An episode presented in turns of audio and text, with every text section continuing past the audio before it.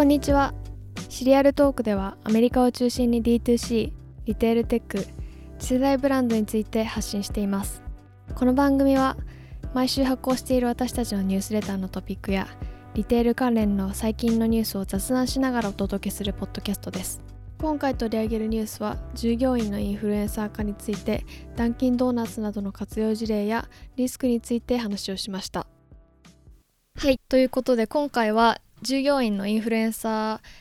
について話をしていきたいと思うんですけれども、まあ、どういうことかというと、まあ、所属しているその従業員の方がこう TikTok とかを使ってインフルエンサー化したりこうクリエイターのアンバサダーみたいな形で活躍していくっていう動きなんですけれども、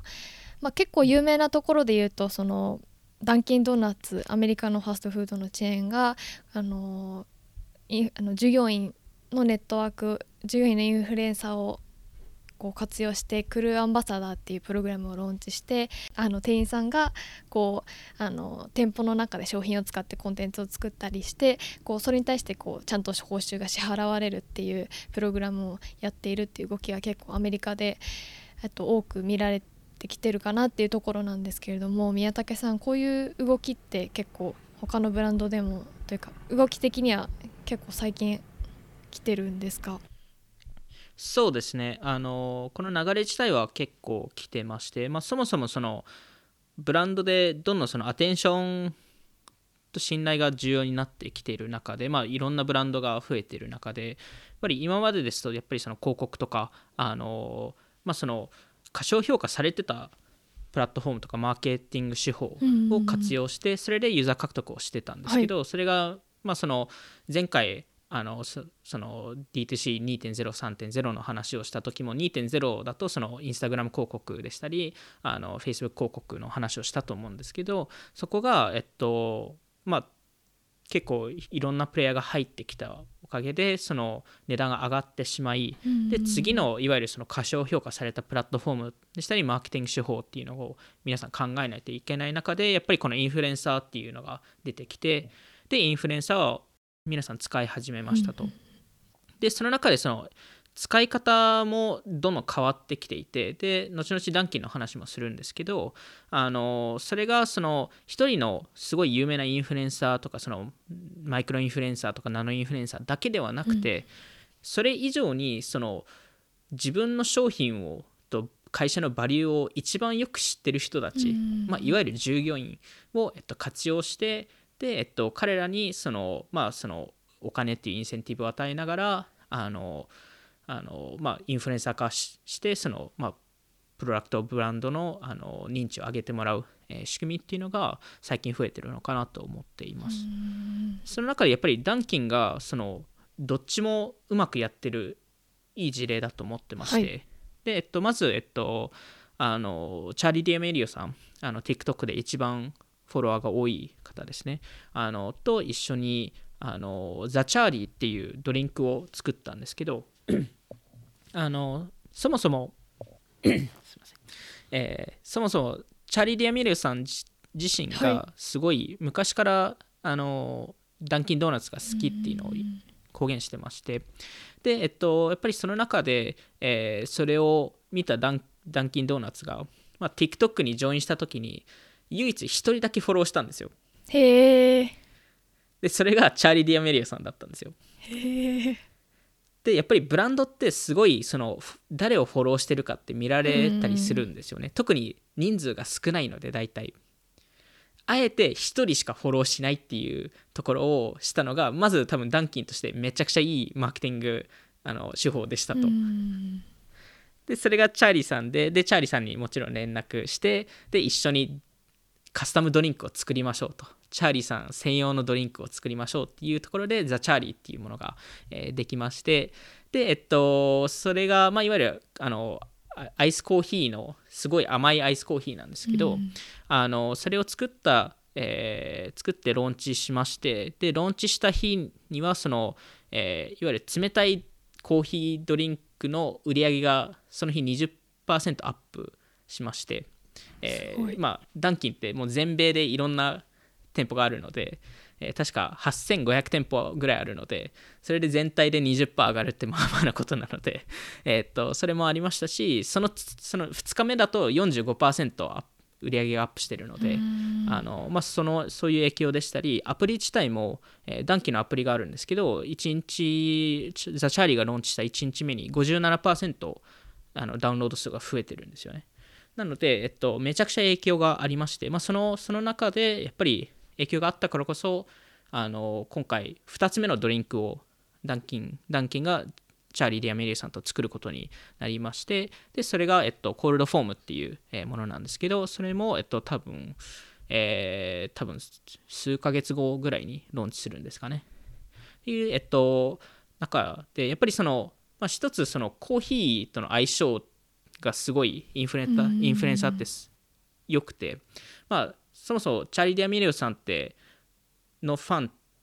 は大体若者層が多いので、その初期段階から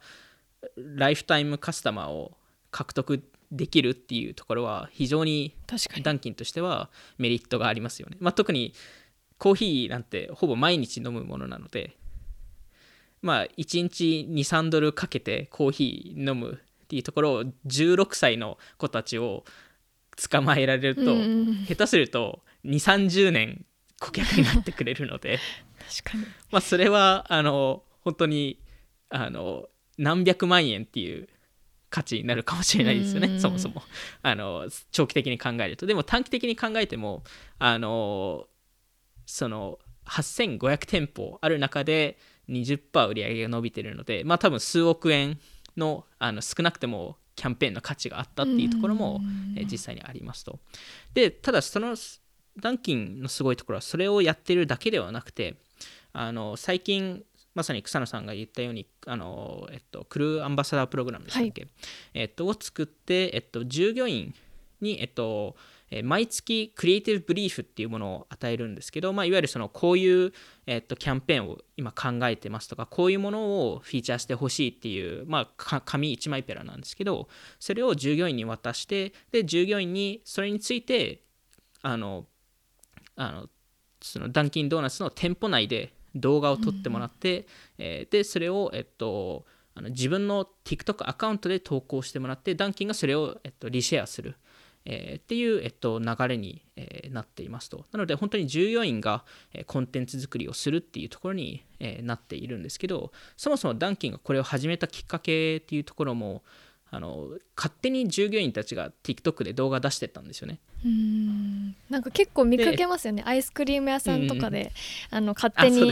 動画上げてる系の人たち、勝手にな多分勝手にだと思うんですけどクオリティ結構勝手、ね、クオリティ高いですよね。でも皆さんすごい。めちゃくちゃ高いですよね。さすがさすが TikTok 慣れてる世代だなっていうところもあって。アメリカだなっていう感じもします。確かに。確かに。でもその中でやっぱり、うんクビになる人とかも全然いるんですけど、えー、例えばすごい有名だったのが、えっと、ペンキ、はい、を、えっと、を勝手にいろんな色を入れて混ぜ混ぜてそれでなんか結構映える動画を作る人がいたんですけど本当に何百万いいねってつく動画を毎回毎回出してたんですけどそれを会社が気づいてでクビにして。でも即違うペンキ屋さんがその人採用したんですよ。すごい。なんで、まあ、そのもう一つの会社はちゃんと彼のバリューを理解してて。でやっぱりその影響でその会社の売り上げも上がっていてクビにした会社からしたらちょっと勝手になんか使うなっていう話だったんです、ね、勝手にペンキ消耗しないでくれっていう。まあそうですね。あと勝手に勤務中に動画撮るなとか多分そういうことだと思うんですけど、うん、本当にこの商品好きだからみんな知ってっていうそのなんかオタクっぽさというかそれがないとなんていうか見てる方もなんか難しいですよね。そこがまあやってる感を出してしまうとそうですよね。微妙ですよね。まあでも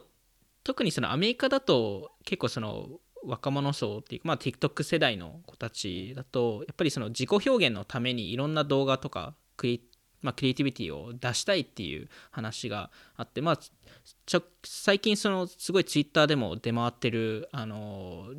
アンケートがありましてその結構若者層にまあ、何になりたいっていう話をすると3分の1、うん、確か3分の1ぐらいがクリエイターになりたいみたいな話をしているので、まあ、やっぱりその需要ってすごい高いのかなっていう、えー、っていうところでやっぱりそのいろんなそのクリエイティビティのなんか出し方が、まあ、TikTok 見るともう週ごとでトレンドって変わってるのでそれはそれですごいなって思いますよね。やっぱりそのスタバとかもえっとこういうことをやってましてでもともとスターバックスが会社として承認してなくてそもそも TikTok アカウントも彼ら昔なかったんですけどあのその中でいろんなそのバリスタたちが勝手にあの多分オフ時間だと思うんですけど勝手にドリンクをカスタムドリンクを作っててでそれがすごいあのバズってしまってでいろんな店舗でそのカスタムドリンクを要求するユーザーが増えたんですよね。でスターバックスからすると急にこのドリンクこの変なドリンクのオーダーが入ってきて 何か分かんないっていう話があったので、まあ、そういう状況にもなり得るんですけどでもそれってすごいいいことでもあると思っているので、まあ、いわゆるその従業員がその新しいドリンクを作ってそれで場合によってはそれですごい需要が高まって売り上げがアップする可能性もあるのでで逆にその結構そのダンキンの従業員とかもあのあえてそういうことをやらせていてあのまあ特別メニューを作作ったのでこの店舗に行くと作ってあげますよっていう TikTok を作るんですよね。なんで従業員が本当にインフルエンサー化するタイミングがありましてそれはそれですごい面白いなと思いましたね。もちろんリスクもあるので場合によってはネガティブな発言をする人たちもいるので、まあ、そこをどうバランスを取るかっていうところはすごい気になりますよね。でもやっぱりそのダンキンとかだとそのチャーリー・ディアメリオさんみたいなその、まあ、そこまで多く出さないあのめちゃくちゃクオリティの高いコンテンツが、えっと、あって一方で、えー、それと逆でその多く作れて、まあ、低予算で、えー、作れるあの従業員が出すコンテンツが、えっと、どっちもあるのかなと思ってまして。で、えっと、アテンションを取るのは圧倒的にチャーリー・ディアメリオさんのコンテンツなんですけど信頼を得るのは従業員のコンテンツだと思ってまして一番その一般人に近い人たちであってなおかつそのあの面白いコンテンツを作ってくれる、うん、でそのそのどっちも作ることによって間のユーザーたちもあのそういう系のコンテンツを作るのかなっていうなんかそこの循環がダンキンがめちゃくちゃうまいなと思いましたね、うん、なんでなんかそういうあのサイクルじゃないですけどあのそのブランドをかっこよく見せるところと人間っぽく見せるっていうところがなんかダンキンの素晴らしいところなのかなと思いますね。バズもし従業員がバズったらどうなるのかっていう話に多分なるんですよね。もともとだとやっぱり従業員で、まあ、例えば店舗の従業員だとドリンクを作る仕事だと、まあ、決まったタスクなので、まあ、フィックスフィックストのコストを払えばいい話なんですけどクリエイティビティってそのすごいクオリティの差があるので、うん、そうすると一気にバズるとすごい価値の人になってしまうのでよりお金を出さないといけないっていう仕組みに、えー、なってしまうので、まあ、そこを、まあ、ダンキンとかどうバランスするのかっていうのはすごい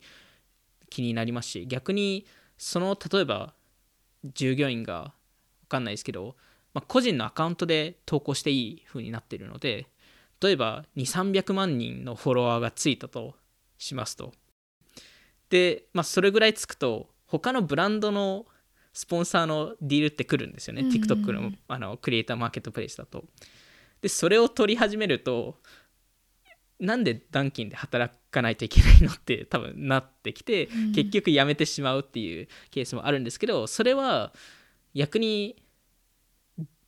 なんかそのリスクありながらそれもいいのかなと思ってましてもしかしたら今後のそのブランドのあり方っていうのはそういうクリエイターのインキュベータープログラムみたいなあの発信地になるんじゃないかなっていうふうに思ってまして、まあ、オフトピックでもこのクリエイターのミドルクラスみたいな話って前したことあると思うんですけどそのミドルクラスでまあいわゆるお金儲けがそんなにできないクリエあのクリエイターとしてそんなにできない人たちにとってそのまあダンキンドーナツっていう会社の雇用形態を渡してでそこでまあクリエイターとしてチャンスを与えてバズったらバズったで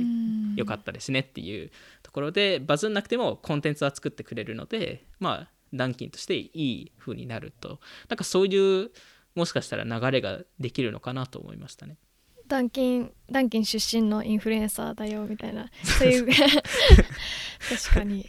なるほど。もちろんそのやりたい人はっていう前提だと思うんですけどでも、まあ、今の全体の流れ見るとクリエイターになりたい人たちも増えてますしそれが別にそれで独立したい人もいれば別に単純にそういうクリエイティブなものを作りたいあの作りたくて別にお金儲けそんなにしたくない人たちもいるので多分そこにの需要にもフィットするのでなんかそれはそれですごい面白いなと思いましたね。まあ、それこそセフォーラとかも似たようなこともやってますしいろんな会社もやっているのででもちろんそれってその TikTok だけではなくて他のプラットフォームでも似たようなことってやって、いろんな会社がやってましてまあ多分 TikTok 以外だと結構 Twitter を使う、えー、人たちが多いんですけど、まあ、特に中だとモーニングブルーとかファストとかが、えっと、非常にうまく従業員たちを活用してるのかなと思いますね。あのモーニングブルーとかだとあの全従業員がまずあのコーヒーカップの絵文字をプロフィールの横に入れてますよね。なんで、まあ、そこだったり、あとはその人によってそのモーニングブルーとはそこまで関係ないことを、えっと、つぶやいて、まあ、でもそれでもそのビジネス系の、えー、スレッドとか分析を出してる人たちも多くて、まあ、本当にマーケティングの手法をどうやってやってるのかとか、まあ、モーニングブルーでは、えー、どういうふうに成長したのかとか成長ストーリーを描くとか創業ストーリーを書くとかなんかそれによってその各従業員が、えっと、好かれてでそれが、えっと、ブランドにも、えー、後々転換されるっていうところなので結構そのアメリカだと去年ぐらいからあのその今年のマーケティングのキーワードがブランドの裏の人間っていう、えー、あの話が出ていまして。なんでまさにそれを、えーまあ、証明しているのがモーニングブルーとか、まあ、ファストファストだと草野さんも多分知ってるマシュー・コバツさん。が、はい、えっと、今あそこのコンテンツマーケティングのディレクターなんですけど彼の彼のツイートめちゃくちゃいいですよね。ツイート面白いですよね。ちゃんとなんか、うん、なんかフィンテック系の会社じゃないですかファストって、はい、なんかソフトウェアバリバリファスなんかなんかグッズとかクリエイティブもすごく凝ってて、うん、なんかアプリの紹介の動画も結構今までのアプリの紹介の動画とはまた違う TikTok っぽいなんか勢いのある動画を作っててさすがだなってか SNS 映えがするというか面白いなと思いましためちゃくちゃうまいですよね、うん、スコーマシーさんとか。やっぱり、まあ、彼はもうそのファストにファストの前の会社からそれそういうのがめちゃくちゃうまかったんですけどやっぱり特にファストでもそれを見せてるなとは思いますね、うん、でも本当にツイッター以外でも例えばベースキャンプっていう会社があるんですけどあそこがえっと戦略えっと、プロダクト戦略のトップの、えっと、ライアン・シンガーさんっていう方と一緒に一緒に本を作ったりとかしてるケースもあるので結構そういう なんですかねこれをなんかプラットフォームブランディングっていうのか分かんないですけどなんかそこの自分たちの従業員とかを、えっと、エンパワーしてで、えっとまあ、クリエイティブのあの権力を与えてでそれを逆に会社があの自分のクリエイティブとしても使える。でそれってなんかすごいあの UGC っぽく見えるのでで特に最近だとアメリカだと UGC コンテンツがすごい好まれてましてグロシエとかもまさに UGC コンテンツをかなり使ってたりするのでなので、まあ、そこら辺はあの今後、まあ、そういう取り組みも増えるのかなと思いますね。でも結構リスクも高そうですよねやっぱこうインフルエンサー化して、こうより信頼のある従業員中の人がこうなんかこのブランドのネガティブな発言をしたりとかなんかその人自身が問題を起こしてしまった時に結構カバーするのが厳しそうだなっていうまあ出ますよね多分そういうのは。うん、なんで、まあ、そこのどういうふうにクオリティチェックをするのかとか、そういうインフラ作りっていうのが多分必要になってくるので単純に従業員に「はいどうぞ」っていうところは良くないっていうところですよね多分。何かしらチェックが必要になってきますよね。で逆に最近だともう大学のどの大学出たっていうよりはインスタ TikTok のアカウントなんか何してるのって聞く質問の方が多いらしいですでも発信するのが好きな人は全然いいですけど発信したくない人はちょっと辛いですよね それ聞かれるの。確かに。そうですね。ドーナツ店員さんとかになりたいですね。楽しそうですよね。なりたいですか？いやなんか店舗でこう接客をもうしつつコンテンツを作ってなんか結構、ね、なんか友達なんか同世代なんていうか10代でドーナツ屋さんでバイトしながらなんか友達とコンテンツ作ってて結構楽しいですよね。いや最高ですよね、うん、でも逆にそういうなんか面白いのがその誰でもクリエイターになれるからこそいろんなそのなんですかねその仕事いわゆる撮影してるタイミングとそのパーソナルなタイミングが、うん、